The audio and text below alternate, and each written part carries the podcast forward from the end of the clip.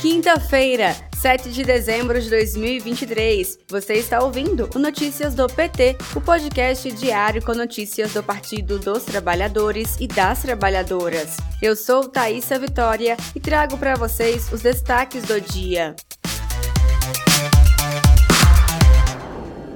Presidente Lula está no Rio de Janeiro e participou nesta manhã de encontro dos chefes de Estado dos estados partes do Mercosul. Depois, seguiu para a cerimônia de assinatura do Acordo de Livre Comércio Mercosul-Singapura. Ainda nesta manhã, Lula esteve presente em cerimônia de assinatura e entrega da Carta de Ratificação de Adesão da Bolívia ao Mercosul. Para a tarde desta quinta-feira, 7 de dezembro, ainda está previsto sessão plenária dos chefes de Estado dos Estados partes do Mercosul, Estados associados e convidados especiais, e depois Lula participa de lançamento da iniciativa Rotas para a Integração.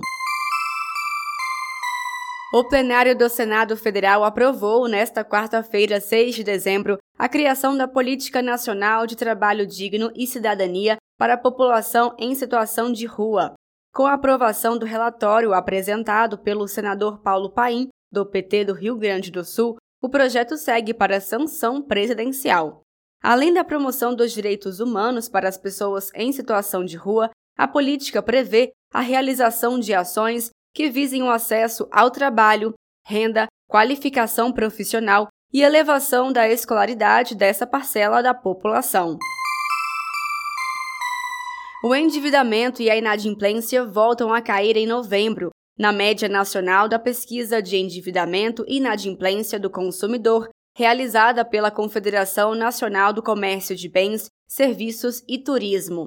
No estudo, a parcela de famílias que se declaram endividadas ficou em 76% no penúltimo mês de 2023. No caso de endividados com débitos em atraso, a parcela foi de 29% em novembro, menor do que a de outubro e a de novembro do ano anterior.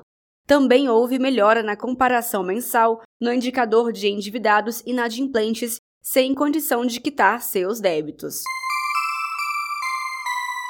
Ministério da Saúde informou que monitora o cenário de novas variantes no país diante da identificação de duas sublinhagens de uma variante da Covid-19 no Brasil. A pasta reforça a vacinação como principal meio de proteção contra a doença.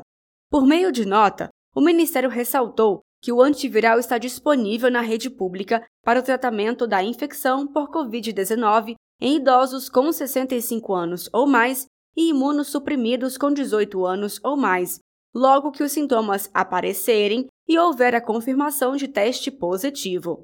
Ainda de acordo com o Ministério, os dados no Brasil e no mundo apontam que medidas de prevenção e controle da Covid-19 devem ser reforçadas em crianças para protegê-las de formas graves da doença e amenizar a propagação do vírus na população em geral. Este foi Notícias do PT. Ele é diário e está disponível na sua plataforma de áudio preferida. Siga o podcast para receber uma notificação toda vez que sair um novo episódio. Se você gostou, deixe 5 estrelas na avaliação e compartilhe. Você encontra mais notícias como estas no portal do PT, em pt.org.br. Muito obrigada pela sua companhia. Até segunda-feira.